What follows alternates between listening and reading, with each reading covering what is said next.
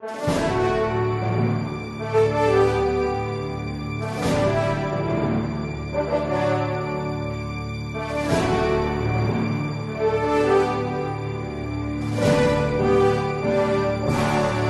nome do Pai e do Filho e do Espírito Santo. Amém. Inspirai o Senhor as nossas ações e ajudai-nos a realizá-las para que em vós comece e para vós termine tudo aquilo que fizermos por Cristo, Senhor nosso. Amém. Santa Maria, Mãe de Deus, rogai por nós. São Francisco, rogai por nós. É, mais concretamente, vamos então passar hoje, tentar passar o segundo e o terceiro capítulo do tratado. Você vai notar que, de alguma forma, né, o São Luís, quando ele escreveu esse livro, ele escreveu o livro de forma pedagógica para ser meditado lentamente, e é evidente que nós aqui é, podemos somente apanhar o, o suco, né, aquilo que é, são as intuições básicas. Então, vai ter muita coisa que não vai ser comentado, mas vamos ao essencial. O segundo capítulo tem o seguinte título: Verdades Fundamentais da Devoção à Santíssima Virgem Maria. Então, algumas verdades fundamentais. A primeira, né? e aqui é, parece um, um, uma insistência martelante é, de São Luís, que é muito importante. Jesus Cristo é o fim último da devoção à Virgem Maria. Então, veja só: nós somos devotos de Nossa Senhora. Mas por que é que nós somos devotos de Nossa Senhora? Porque nós queremos nos entregar plenamente a nosso Senhor Jesus Cristo. Aí vem a pergunta, mas por que é que nós não fazemos isso diretamente? Não é? Eu não posso entrar em contato direto com Jesus? Claro que eu posso entrar em contato direto com Jesus, afinal, ele é Deus conosco. Só que acontece o seguinte: aqui nós temos que perceber que as pessoas que insistem em não passar pelo caminho da Virgem Maria, não é? Terminam de alguma forma perdendo a sua é, o seu amor por Jesus de alguma forma. não sei se vocês vamos ser bem concreto aqui, né? Eu vou eu prefiro entrar em, em exemplos concretos porque as coisas ficam mais claras para nós. É, Jesus, é claro, ele é um mediador entre Deus e o homem. Mas nós temos que lembrar da majestade divina de nosso Senhor Jesus Cristo. As pessoas que vão direto a Jesus e que insistem em não passar pela Virgem Maria, de alguma forma você começa a notar nelas que elas, vão come que elas começam a falar de Jesus com uma certa irreverência. Isso é uma coisa que São Luís é, nos faz notar no tratado. Né? Inclusive, ele, fala isso explicitamente no capítulo 3. Né? Que pessoas que é, querem ir diretamente a Jesus, de alguma forma começam a tratar com Jesus e o reduzem ao nosso mesmo nível, falam de Jesus com uma certa irreverência. Isso é interessante principalmente nos nossos tempos. Se isso era verdade na época de São Luís, quanto mais não é verdade hoje, ainda hoje. Por quê? Porque Jesus, ele é Deus que se fez homem. Claro, ele se fez Deus, homem, humilde. Não é? A própria eh, Santa Teresinha, que nós celebramos no dia 1 eh, de outubro, Santa Teresinha do Menino Jesus, ela olhava para Jesus na manjedoura, olhava para o menino Jesus, Santa Teresinha do Menino Jesus, e dizia: Eu não posso ter medo de um Deus que se fez criança. Então, mas por que que Santa Teresinha, olhando para Jesus na manjedoura, não o trata com irreverência? Por quê? Porque ela tem acesso a Jesus na manjedoura através da Santíssima Virgem Maria. Por quê? Porque ali nós vemos o grande mistério de Deus que se faz pequeno, Deus que se faz submisso a Nossa Senhora e que se faz frágil e impotente. Isso fica bem clarinho quando você coloca Jesus em relação com Nossa Senhora. Quando você coloca a Virgem segurando o menino no colo, não é? as, as imagens da Virgem Maria, as imagens é, de Nossa Senhora, as mais completas, as mais perfeitas, né? são as imagens de Nossa Senhora com o menino Jesus, ou grávida do menino Jesus. Não é? Então, Nossa Senhora, ela, é, bem concretamente, com o menino Jesus no colo, ali nós vemos a pequenez de Deus e você vê como Deus se faz impotente e pequeno junto com a Virgem Maria. Agora, separe os dois. Pense agora em Jesus sem a Virgem Maria. Das duas, uma. Ou você se dá conta da grandeza de Jesus, da sua identidade, como São Pedro, não é? Diante da pesca milagrosa. Afasta-te de mim, Senhor, porque sou pecador. Ou você sente vertigem diante da grandeza de Jesus? Ou então você perdeu a noção de quem realmente Jesus é e vai tratá-lo como um sujeito qualquer, como Pilatos, tratou Jesus, como Herodes tratou Jesus, não é? Ou seja, das duas uma, ou nós temos noção de que Jesus ele não é simplesmente homem e temos a noção da sua imensa majestade, ou então nós começamos a pôr em dúvida a divindade de Jesus. E essa é a grande dificuldade dos tempos modernos. Essa é dificuldade do tempo atual que nós vivemos hoje as pessoas tendem a tratar Jesus como um sujeito qualquer. Não é? Então, se você enfatiza como deveria a grandeza de nosso Senhor Jesus Cristo, a sua imensa majestade, qual é a nossa reação? Nossa reação espontânea é: afasta-te de mim, Senhor.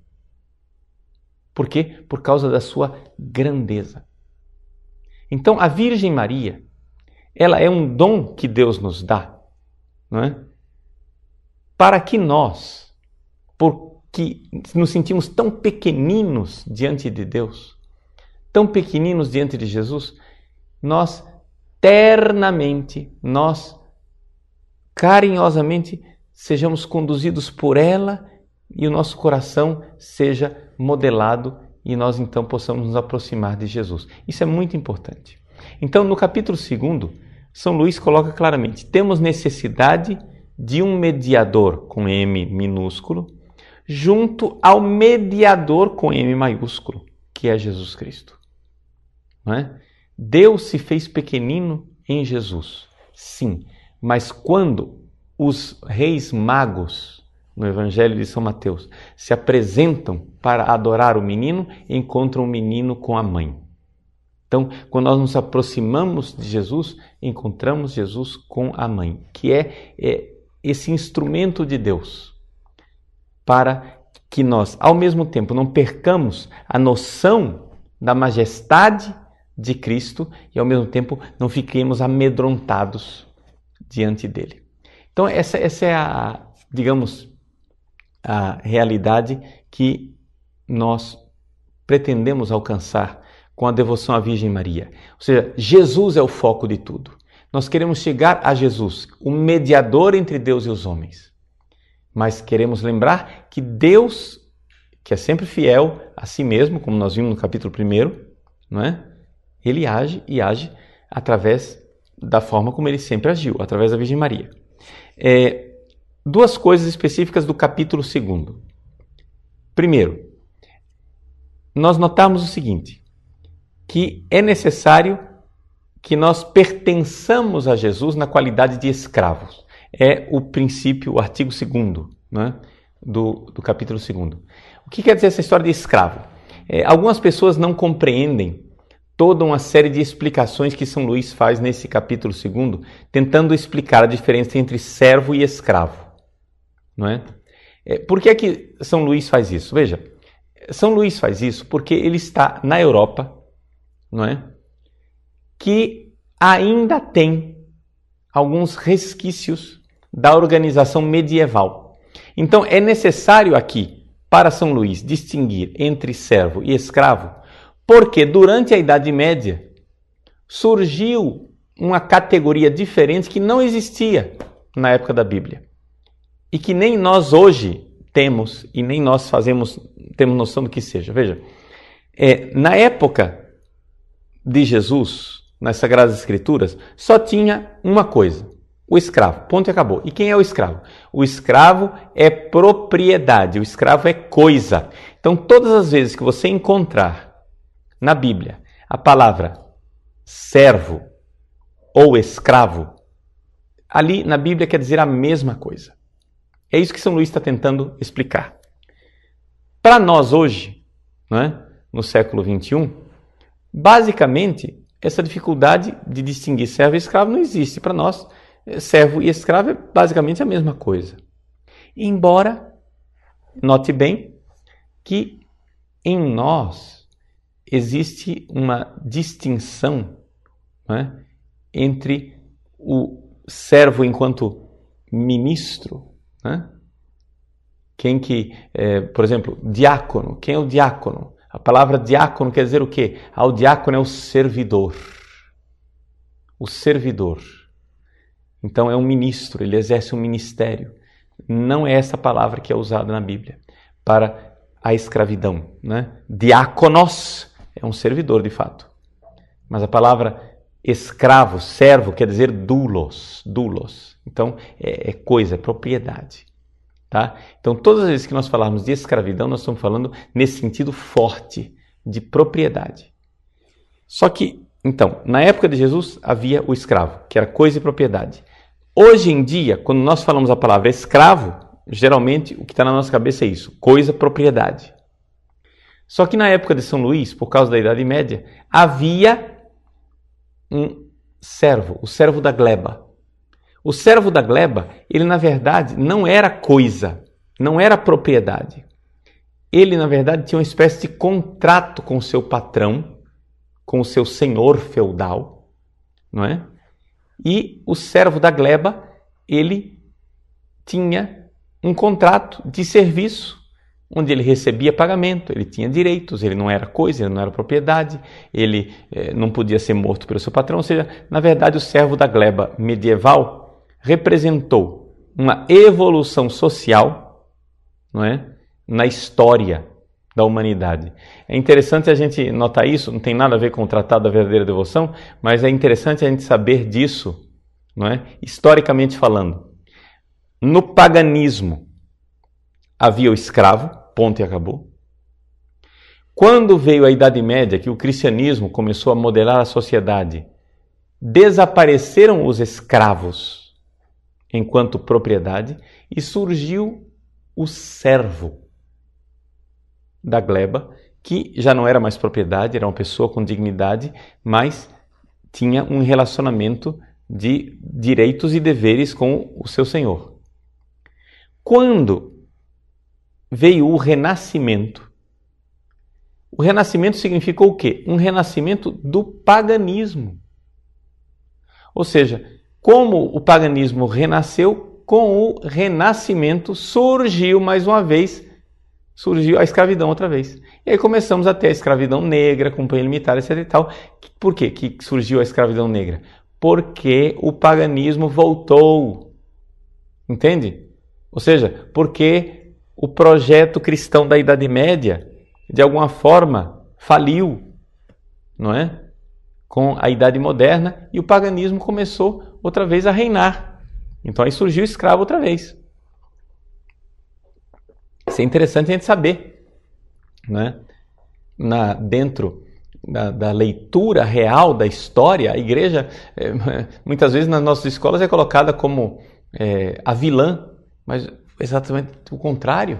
Né? Foi o cristianismo quem deu dignidade ao trabalhador que antes era considerado escravo e passou a ser é, tratado com dignidade. Muito bem. Então, só para lembrar isso, que essas distinções que São Luís faz entre servo e escravo, no fundo, no fundo são distinções que hoje, no nosso, na nossa organização social, é, não existem mais.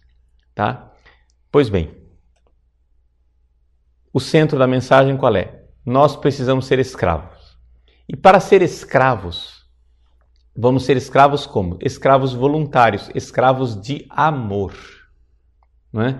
Quando nós é, dizemos que nosso Senhor Jesus Cristo é Senhor, Kyrios, Kyrios, é o nosso Senhor, nós estamos usando esta palavra Senhor, o senhorio de Cristo, no sentido muito forte, não é?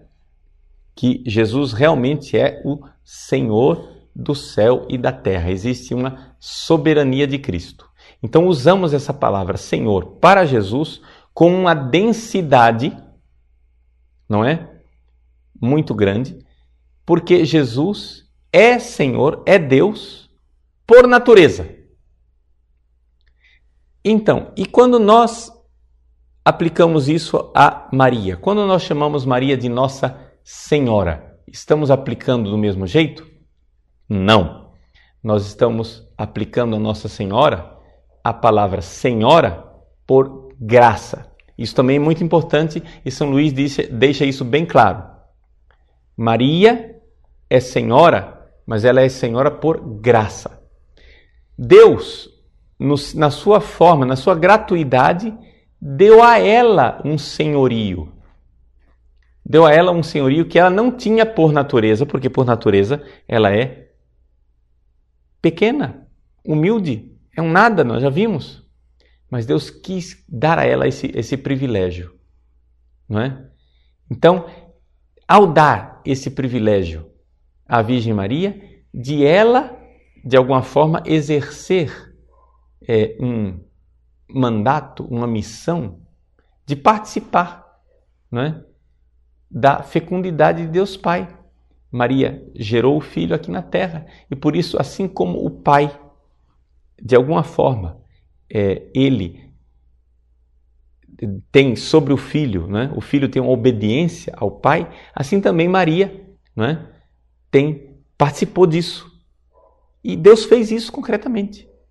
O Evangelho nos diz com toda clareza que havia essa submissão. Né? Então, é, digamos que aqui está o núcleo daquilo que São Luís quis colocar no segundo capítulo do tratado.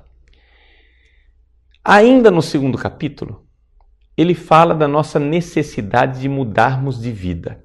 Mas como esse é um assunto que ele trata no terceiro capítulo também, então eu vou é, pegar essa questão da necessidade que nós temos de mudar de vida para conservar o tesouro da graça e tratar tudo isso no terceiro capítulo agora. Veja só, vamos passar por terceiro capítulo e vamos diretamente aos tipos de devotos, não é? E vamos ver é, três tipos básicos de devotos. São Luís faz sete tipos básicos, não é? Mas eu vou me concentrar em três tipos básicos de devotos para então, na análise desses tipos básicos de devotos, a gente entender como é que nós devemos viver a nossa devoção a Nossa Senhora. O primeiro tipo de devoto é o crítico. Quem é o devoto crítico? Pois bem, o devoto crítico é o sujeito que não tem fé. Vamos ser bem, bem específicos, né? Ou seja, ele ouve falar de aparições da Virgem Maria, diz: Ah, isso é uma bobagem, Nossa Senhora nunca apareceu para ninguém. É, ele ouve falar que houve milagres, que as pessoas invocaram nossa Senhora, que foram até Lourdes e lá é, em Lourdes, usando a água de Lourdes, curas prodigiosas e milagrosas atestadas cientificamente, comissões médicas que falam dos milagres de Lourdes. Ele não acredita em nada disso. É uma bobagem, né? Tudo isso. Então essa pessoa que é cética. Infelizmente, esse tipo de devoto cético. Né? Vejam, é interessante que, que, que São Luís é bondoso. Ele chama o sujeito ainda de devoto crítico. Eu não chamaria ele de devoto, né? Eu chamaria ele simplesmente de apóstata. Ou seja, o cara não tem fé. Ele apostatou, ele não tem fé, ele não acredita em nada, não é? Ele não quer saber da fé duvida dos milagres, duvida das aparições, duvida de tudo. Então, é um sujeito que não é devoto coisa nenhuma, não é que ele é devoto crítico, ele simplesmente não é devoto, ele não tem devoção nenhuma. Então, esse, esse devoto crítico, não é? qual é a solução para ele? É ele ser humilde e começar a ter fé. Veja que nós estamos numa sociedade que gosta muito de ser crítica. Né? Nós achamos que é uma coisa muito boa ser crítico. Na semana passada, nós é, tivemos que abordar as dificuldades que nós temos com os nossos irmãos protestantes. Essa semana, nós vamos ter que enfrentar o problema interno da Igreja Católica. Ou seja, que a maior dificuldade que nós temos não são os nossos irmãos evangélicos protestantes.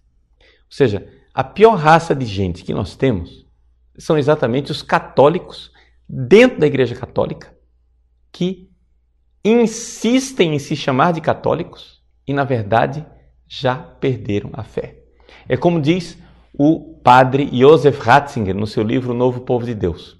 Nós vivemos ultimamente a Igreja dos Pagãos. A Igreja dos Pagãos em que sentido? Não, é? Não no sentido antigo, em que São Paulo tinha a igreja dos pagãos, São Paulo vai até os pagãos e ele prega, e então os pagãos acreditam em Jesus, deixam de ser pagãos e se tornam cristãos, ou seja, a igreja feita de gentios, de pagãos, de gente que veio de outros povos. Não. Hoje nós temos a igreja dos pagãos num outro sentido, no sentido absurdo. No sentido de que nós temos um número enorme de pagãos dentro da igreja, de gente que já não crê mais, de gente que já perdeu a fé, mas insiste em achar que é cristão. E aqui que está a grande dificuldade. Não é? São esses devotos, mas muitas aspas nesse devoto. Não é? Devotos críticos. Aqui, a palavra crítico não havia na época de São Luís, é evidente, mas vamos lembrar não é, da teoria crítica da escola de Frankfurt. É? Vamos lembrar de toda essa tendência da nossa sociedade que nós vivemos, principalmente no meio universitário. Essa coisa de é, usar as armas da crítica para destruir tudo. Todas as colunas da civilização ocidental são destruídas pela, por esse ceticismo, por essa falta de fé, por essa dúvida metódica. Ou seja, pessoas que adotaram e abraçaram a dúvida como estilo de vida. Gente, a dúvida como estilo de vida, ela é autodestruidora. Se você duvida de tudo, você vai ficar feito cachorro correndo atrás do próprio rabo, você não vai para lugar nenhum. Né? Porque a dúvida não leva a lugar nenhum. É necessário que você tenha confiança, que você tenha fé, que você se entregue na fé. Então, aqui nós vemos a primeira necessidade. Não é, é impossível não é? nós agradarmos a Deus sem fé. Então precisamos ter fé. E a nossa fé confiante em Deus, nosso Senhor, é, nos leva à humildade de admitir que Deus usa suas criaturas para fazer milagres. Que Deus não faz só ele os milagres diretamente, mas ele usa os anjos para fazer milagres.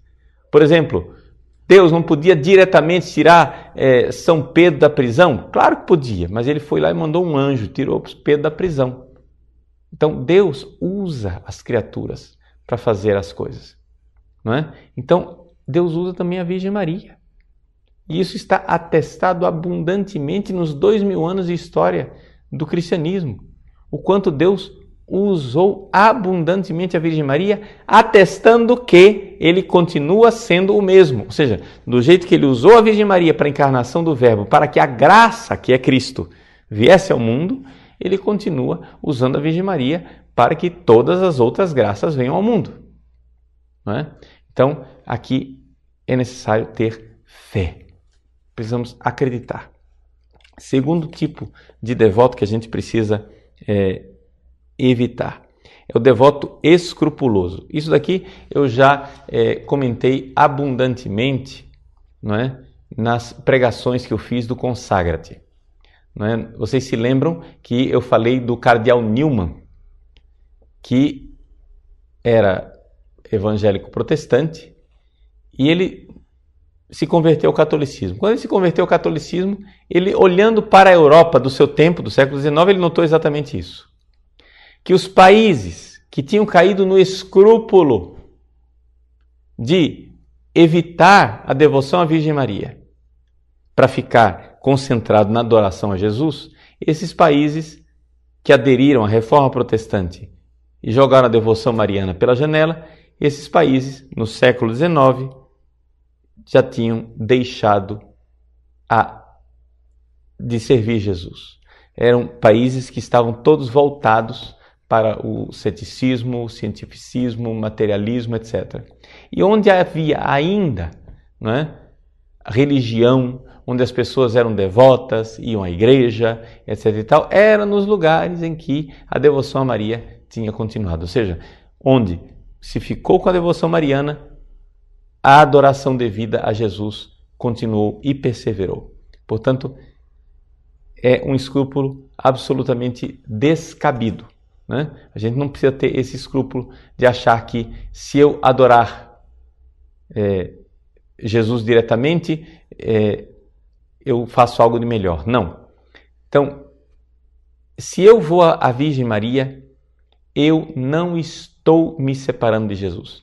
Veja, se São Paulo, São Paulo, que era santo, sem dúvida nenhuma, mas tinha pecados. Se São Paulo, criatura imperfeita, poderia, podia dizer que vivo, mas não eu, é Cristo que vive em mim, quanto mais não devemos nós dizer isso da Virgem Maria. Ou seja, tudo aquilo que você admira em Nossa Senhora, você vê uma pessoa ali ajoelhada diante de uma imagem da Virgem Maria, você fica incomodado, não é? Você fica pensando, mas devia estar lá no sacrário falando com Jesus, por que é que está aqui falando com Maria, não é? Para com essa bobagem. A pessoa que está diante da Virgem Maria está diante de um reflexo da luz de Deus. São Luís diz: é mais fácil você separar a luz do sol, o calor do fogo, do que separar Maria de Jesus. Entende? Porque é o mistério da lua. Toda a luminosidade da lua vem do sol. Então, toda a luminosidade de Maria vem de Jesus. Ela não é nada sem ele. Então, tudo aquilo que nós veneramos nela, quem é que recebe essa veneração em última análise? Jesus. Aí você vem e pergunta, mas padre, mas então, se é Jesus, por que você não vai diretamente a Jesus? Por uma razão muito simples. Primeiro, Deus escolheu fazer as coisas através dela. E número dois, nós temos um pecado original onde existe uma dificuldade enorme de nós irmos diretamente para Deus. Por quê? Por causa do pecado original, a primeira consequência do pecado original foi o homem ter medo de Deus. Quando Deus desceu de tarde, no capítulo 3 do Gênesis, quando Deus desceu para passear na brisa da tarde, Adão e Eva se esconderam atrás do arbusto. Então a primeira consequência do pecado foi a gente ter medo de Deus. Então, como Deus sabe isso, já no mesmo dia do pecado, ele diz: ele promete uma mulher, por inimizade entre ti, serpente, e a mulher.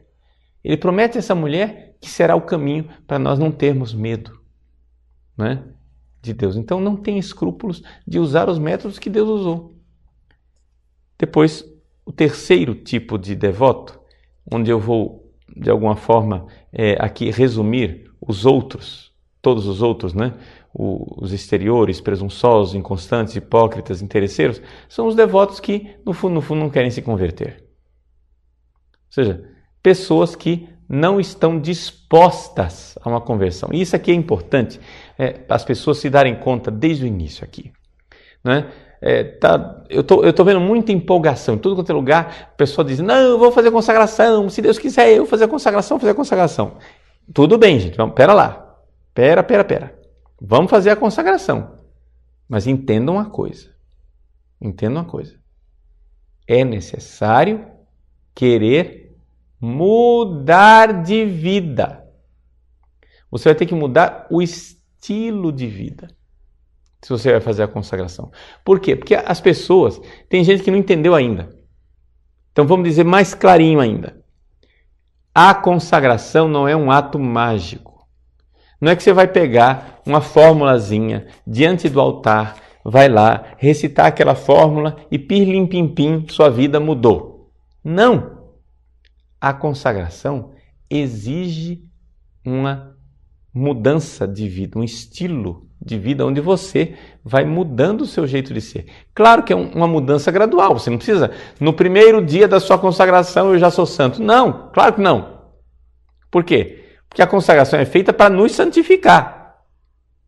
Também não tem escrúpulo de pensar assim: ah, eu só vou me consagrar se eu for santo. Eu vou ser santo primeiro, depois eu me consagro. Não, não é isso. Você tem que se consagrar se você quer ser santo, quer seguir o caminho da santidade, quer fazer o esforço de se santificar. Se você está disposto a fazer o esforço de se santificar, faça a consagração. Mas a consagração não é um ato mágico em que você diz assim: ah, eu, for, eu pronunciei uma fórmula e agora eu vou para o céu. Não. Entende? Não é isso, isso desagrada a Deus. São Luís fala isso com toda clareza no tratado. Não é? Essas pessoas que acham assim, ah, eu uso o escapulário e rezo o terço, então eu vou para o céu certamente. Então imagina só o cara, ele é, é casado, tem mulher e filhos, mas tem uma amante, né? tem uma, uma mulher lá que ele é amante. E ele leva uma vida de pecado com ela. Mas aí, levando essa vida de pecado sem vergonha, ele chega e diz assim: Não, mas eu uso escapulário. Nossa Senhora prometeu que quem usa escapulário, na hora da morte, vai se arrepender e vai para o céu. Eu rezo o texto todos os dias e quem, Nossa Senhora prometeu que quem reza o texto vai entrar no céu. Aí eu faço tal devoção a Nossa Senhora, eu tenho consagração a Nossa Senhora, Nossa Senhora prometeu. Gente, não é assim. Não é assim. Isso desagrada a Deus. Vamos sair dessa mentalidade mágica. Não é? Não se trata disso. Você tem que querer mudar de vida. Querer mudar de vida. Não é que você, no primeiro dia de sua consagração, já pode garantir dizer mudei de vida. Não. É que você, com a consagração, você tem que querer mudar de vida. Senão a consagração não é consagração. Não vai acontecer. Não é um ato mágico. Entenderam? Então, tem muita gente empolgada com essa história da consagração, achando que encontramos agora o, o, caminho das pedras, né? Encontrei um jeito de entrar no céu e continuar no pecado, na safadeza, na sem vergonhice, entendeu? Nada disso. Nada disso. A consagração é um caminho, é um método para irmos gerando o Cristo em nós. Veja só, vamos entender o que é a consagração. Não é? Vamos, vamos pôr aqui em palavras, trocar em miúdos, né? bem básico, em miúdos. Assim como Jesus foi gerado no ventre da Virgem Maria, nós fazemos essa consagração para que na Virgem Maria Jesus seja gerado em nós, ou seja, nós possamos um dia dizer, como ela, vivo não eu, Cristo que vive em mim, vai sendo gerado. É um processo. Vai sendo gerado o Cristo Santo de Deus em mim. Vai sendo gerado a o Cristo cada vez mais, de tal forma que ele se torne tudo em mim. Vai sendo gerado. Mas como é que eu vou querer que seja gerado o Cristo em mim? E eu quero viver assim vergonhice. E eu quero viver né, a falta de conversão. É evidente que a coisa não vai funcionar. Então, basicamente, esse é o recado, digamos assim, desses dois capítulos, o capítulo 2 e o capítulo 3 do Tratado da Verdadeira Devoção à Virgem Maria.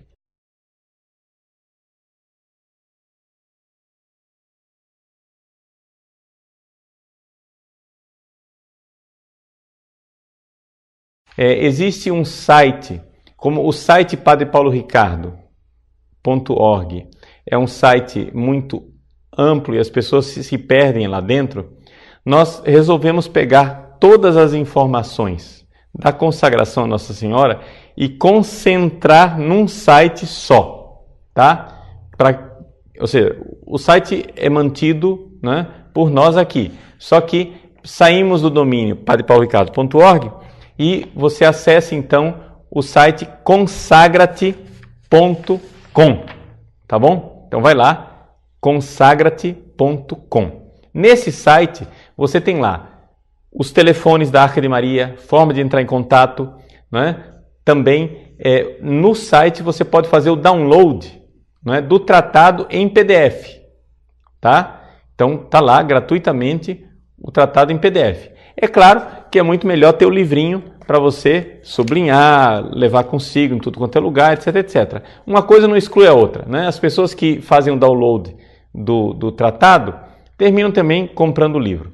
Também existe a possibilidade né, de se comprar é, no site da livraria Ecclesie, né? é www.ecclesie. Ecclesie se escreve E C C L E S I A E ponto com ponto br, tá bom?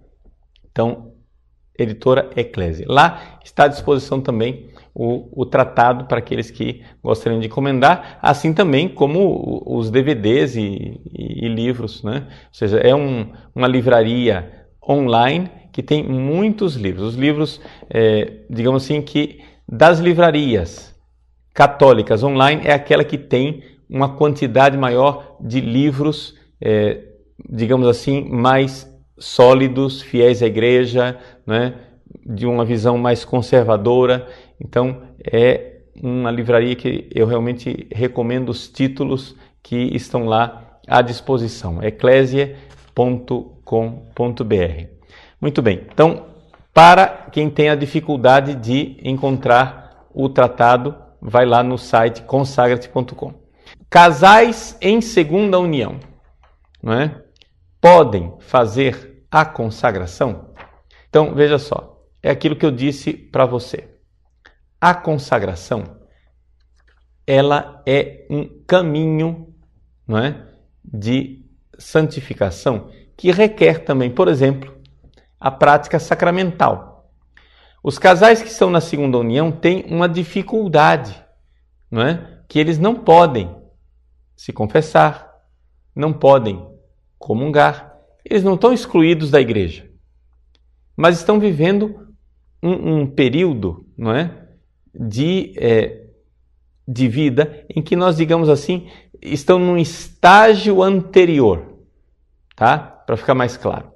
Então, é, o estágio em que eles se encontram, o casal de segunda união, não é? ainda não tem condições de aceder, de ir à confissão, de ir à comunhão. E por isso é difícil não é? a gente dizer que a pessoa possa viver plenamente aquilo que é a consagração à Nossa Senhora. Então, veja só, estas pessoas que estão nessa situação elas devem se unir à cruz de Cristo. Elas devem procurar cada vez mais se aproximar de Cristo e dar os passos. Não é? Que passos concretos as pessoas podem dar? Primeiro, procurar o tribunal eclesiástico para ver se não podem regularizar a sua situação.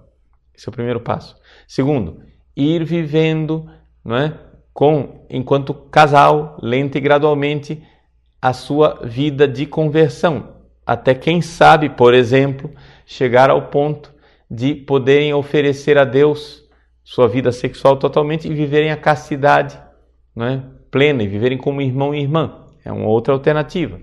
Não é?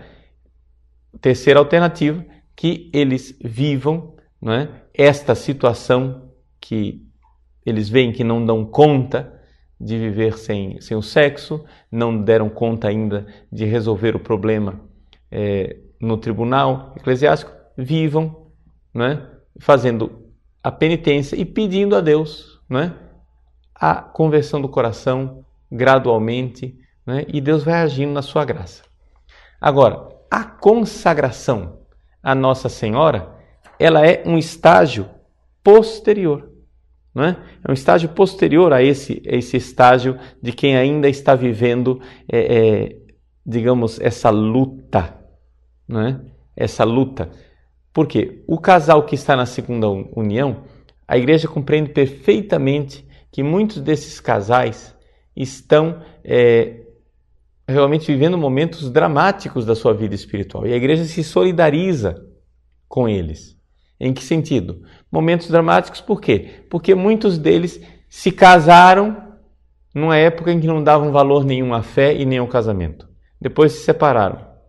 Quando entraram em segunda união, aí veio a conversão, foram visitados por Deus e começaram a dar valor à religião. Então, muitas vezes já tem filhos, as coisas é, são bastante complexas, difíceis de resolver. A igreja se compadece dessa situação, mas com muita honestidade ela deve dizer que as pessoas não podem se aproximar da Sagrada Comunhão. Podem fazer a comunhão espiritual, mas não podem fazer a comunhão sacramental. Não podem também receber absolvição. Por quê? Porque estão numa situação irregular. Então, é essa a palavra da igreja.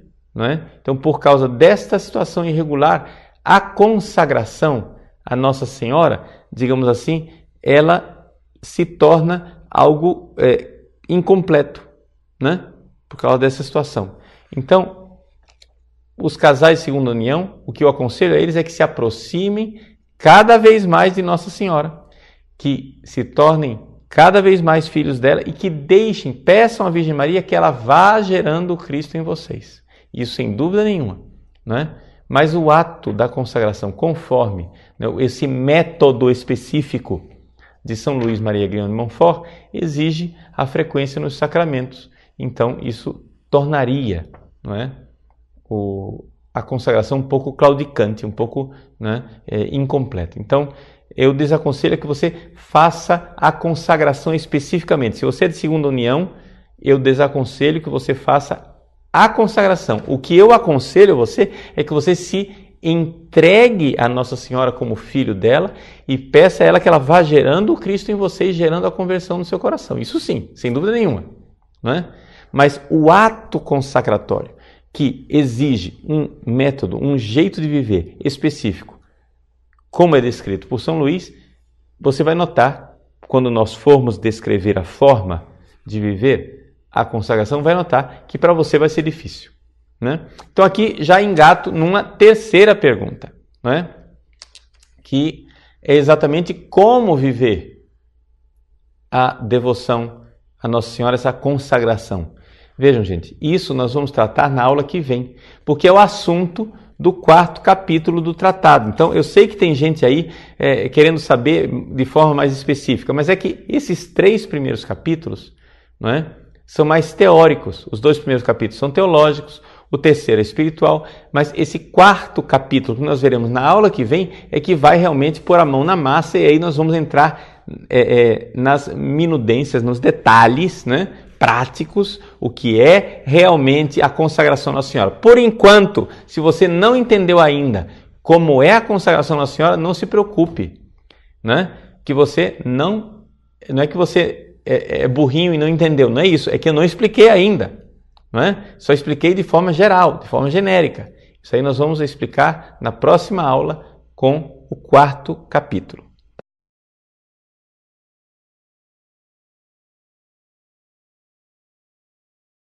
Vamos entender primeiro o que é corredenção.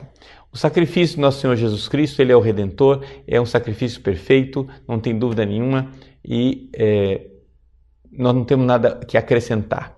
Apesar de nós não podermos acrescentar nada ao sacrifício de Cristo, São Paulo misteriosamente chega e diz assim: completo na minha carne aquilo que falta ao sacrifício do nosso Senhor Jesus Cristo.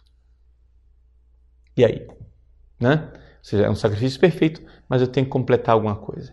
É que existe algo que nós podemos oferecer na redenção, no sacrifício de redenção, que de alguma forma Cristo não pôde oferecer, que é o sacrifício da fé. Ou seja, Jesus, concretamente falando, a carta aos Hebreus diz que Jesus é o iniciador da nossa fé. Ou seja, ele é o princípio da nossa fé né? o arqué, o princípio da fé. Ele é a coluna mestra da fé. Mas, já que ele é uma pessoa divina, nós não podemos dizer que ele tem fé do jeitinho que nós temos. Por quê? Porque a união perfeita que existe entre a natureza humana de Jesus, a alma humana de Jesus e a pessoa divina do Verbo eterno, do Filho eterno, faz com que ele, de alguma forma, a gente não pode. A, a palavra fé aplicada a Jesus não tem o mesmo significado da palavra fé aplicada a nós. De alguma forma, a coisa é, é, se distancia. Então, aos pés da cruz, a Virgem Maria ofereceu a Deus o sacrifício da fé perfeita. Ou seja, todos os cristãos oferecem a Deus o sacrifício da fé. Mas a Virgem Maria ofereceu algo de forma perfeita. Ofereceu o sacrifício da fé. Então ela não vacilou na fé. Enquanto São Pedro vacilou, enquanto é, São Paulo teve suas deficiências, a Virgem Maria não. A Virgem Maria, nós sabemos, ela é a mais, perfeita de todas as criaturas e ela que não conheceu o pecado, ela que é cheia de graça, ela ofereceu a Deus Pai, o seu Filho Jesus. De alguma forma, ela estava associada ao Pai que oferecia o Filho em sacrifício. E ela ofereceu isso de uma forma plenamente humana no seu sacrifício da fé e numa fé perfeita, uma fé sem defeitos. Então, de alguma forma, nós vemos aqui que existe uma colaboração da Virgem Santíssima na redenção do gênero humano, oferecendo um sacrifício que, aspas, completava o que faltava ao sacrifício de Cristo na cruz. Então, reafirmo o que eu disse desde o início. O sacrifício de nosso Senhor Jesus Cristo, ele é perfeito enquanto tal. Só que acontece o seguinte, nós precisamos tomar posse desse sacrifício. Então, na expressão de São Paulo, nós precisamos completar na nossa carne o que falta ao sacrifício de Cristo na cruz. Ou seja, precisamos tornar esse sacrifício aceite, esse sacrifício aceitado plenamente. Ora, a Virgem Maria fez isto de forma perfeita, não somente por si, mas por toda a humanidade. Por quê? Porque ela não somente era imaculada, sem pecado e tinha fé perfeita, como também aos pés da cruz recebeu de Cristo a missão de ser mãe de toda a humanidade. Mulher, eis aí teu filho. Ao entregar a humanidade inteira a Jesus, nós vemos então que a Virgem Maria, naquele ato perfeito de entrega que ela viveu ali na cruz, ela estava fazendo algo não somente para si, completando no seu corpo que faltava ao sofrimento de Cristo na, na, na, cruz, mas estava fazendo isso na humanidade inteira, ou seja, no seu coração estava sendo gerada a fé de uma multidão, né? Estava sendo gerada a fé da igreja é, como um todo. Então, aqui, é, digamos assim, em breves pinceladas, aquilo que é o grande mistério da corredenção de Nossa Senhora a consagração pelo método de São Luís Maria Grião de Montfort é a consagração que Nossa Senhora pediu em Fátima é, para os bispos. Não, não é a mesma coisa, não é? Mas é fundamentalmente a mesma coisa. Vou explicar como é que é e não é ao mesmo tempo. Vamos, vamos dizer. Segundo a irmã Lúcia, Nossa Senhora pediu uma consagração muito específica feita pelo Papa e pelos bispos do mundo inteiro em que fosse consagrada a Rússia. Ponto. Não é? Este pedido né, de Nossa Senhora, feito à irmã Lúcia, apresentado ao Papa, é uma revelação privada, não é? portanto, uma revelação de Nossa Senhora a uma irmã específica não é uma revelação pública e, portanto, aqui você sabe muito bem qual é a atitude da igreja diante das revelações privadas. É algo de fé humana. Você pode crer ou não crer. Eu, particularmente, creio. Creio sim que Nossa Senhora pediu essa consagração. Agora, acontece com a consagração da Rússia exatamente aquilo que acontece com a consagração a Nossa Senhora pelo método de São Luís Maria Grion de Montfort. Existe muita, muito barulho na internet com relação a essa consagração de gente que acha que é algo ex opere operato, ou seja, um negócio assim é, é, automático. Ah, se fizer a consagração vai acontecer magicamente, não é? Algo, algo de diferente. Veja, é necessário que haja a consagração no sentido interior de entrega, não é? E, e isso deveria acontecer. Então, quando nós, pessoas privadas, fazemos a nossa consagração a Nossa Senhora, quando nós nos entregamos, é evidente que nós estamos colocando em ato concreto e real aquilo que Nossa Senhora prometeu, o triunfo do seu imaculado coração. No fim, o meu imaculado coração triunfará. Então veja só, como é que vai acontecer o triunfo do coração imaculado de Maria? Só vai acontecer se os corações humanos, se as pessoas humanas se dobrarem diante deste amor infinito que ela tem, esse amor perfeito que ela tem pelo seu filho Jesus, por Deus. Então, é esse é o triunfo concreto. Então, quando nós fazemos a nossa consagração pelo método de São Luís a Nossa Senhora, nós estamos colocando, e nós vamos ver isso bem concretamente na próxima aula, nós estamos colocando nas mãos de Nossa Senhora o arsenal, as armas, para que ela realize aquilo que está prometido. Ou seja, o reinado, o reino de Cristo, não é? Ou seja, o triunfo do Imaculado Coração de Maria, que será um triunfo escatológico, ou seja, será realmente a realidade do fim dos tempos. Quer o fim dos tempos seja essa noite, quer o fim dos tempos seja daqui a dois mil anos, seja como for, é para isso que nós iremos caminhar, não é? Ou seja, o reino dos céus, onde passará essa terra, passará esse, esse mundo, essa história. Então, isso aqui é o básico é, do, do nosso, nosso catecismo. Nós sabemos que haverá o fim dos tempos. Este fim dos tempos virá por graça de Deus, seja como for, nós precisamos realizar em nós a consagração, a entrega, a conversão. Então, respondendo à pergunta do pessoal que quer saber a respeito da consagração da Rússia e da consagração à Nossa Senhora. Pergunta: é a mesma coisa? Sim e não. Não é a mesma coisa, por quê? Porque o que Nossa Senhora pediu à irmã Lúcia, concretamente, foi um ato de consagração feito pelo Papa e pelos bispos do mundo inteiro em que a Rússia fosse consagrada. É isso que foi pedido né? nessa aparição. O que São Luís Maria Grande Montfort pede é que nós façamos a nossa consagração de nossa vida, não é? A Nossa Senhora através de um método bastante concreto. Então, são duas coisas diferentes. Então, nesse sentido, é a mesma coisa? Não. Agora, é a mesma coisa?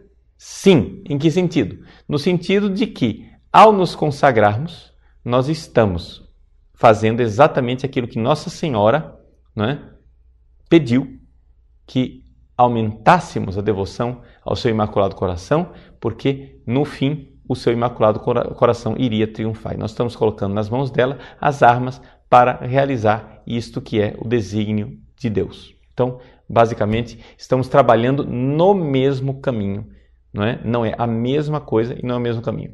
Não vou entrar aqui nesta aula na polêmica se as consagrações que foram feitas, não é? Por João Paulo II, por Pio XII, se valeram ou não valeram, não é?